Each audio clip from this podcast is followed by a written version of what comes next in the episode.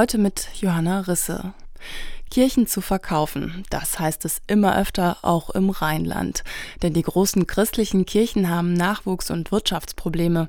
Priestermangel, steigende Kosten für Personal und Bauunterhalt führen zu Gemeindefusionen. Dadurch werden immer häufiger Kirchen stillgelegt, umgebaut, verkauft und abgerissen.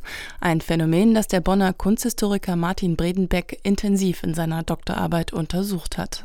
In dem Moment, wo sie aus einer modernen Kirche sämtliche Bildwerke rausräumen, wo sie Zwischendecken und Zwischenwände einziehen und noch ein Solardach oben draufsetzen, ist von dem Bau einfach nichts mehr übrig. Und das ist aber dummerweise die Art von Nutzung, die nach meinem Eindruck verstärkt forciert wird. Also dieses sehr nach vorne preschende, vollständige Umnutzen. Wenn eine Kirche verkauft oder abgebaut wird, wird sie profaniert. So lautet der Fachausdruck der katholischen Kirche für die Entweihung einer Kirche.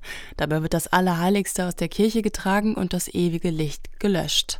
Ein Akt, der für viele Gemeindemitglieder schmerzhaft ist, sagt der Bonner Theologe Albert Gerhards von der Uni Bonn. Das widerspricht dem Empfinden der Menschen, für die dieser Raum ein sakraler Raum ist, weil er Ort religiöser Erfahrung war. Und insofern ist hier das Empfinden der Leute richtungsweisender und letztlich gescheiter, weil sie nämlich empfinden, dass Sakralität eine Würde, eine Qualität bedeutet, die man nicht einfach wegnehmen kann. In Bonn wurde bisher nur eine Kirche profaniert, und zwar die Kirche St. Helena in der Bonner Nordstadt.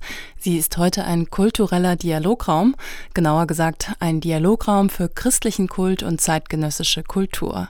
Ein positives Beispiel für eine Umwidmung von Kirche, von denen es in Zukunft mehr bräuchte, sagt der Theologe Albert Gerhards. Hier scheint mir eine Rückbesinnung auf die eigentliche Funktion, die eigentliche Bedeutung von Sakralgebäuden in einer Gesellschaft dringend notwendig, nämlich dass wir solche Räume brauchen, die für jeden bereitstehen, wenn er nur mal die Stille sucht, wenn er bei sich selber sein will. Und hier, denke ich, haben die Kirchen eine Verantwortung und auch eine Chance, etwas anzubieten, was in dieser Form kaum eine andere Institution anbieten kann.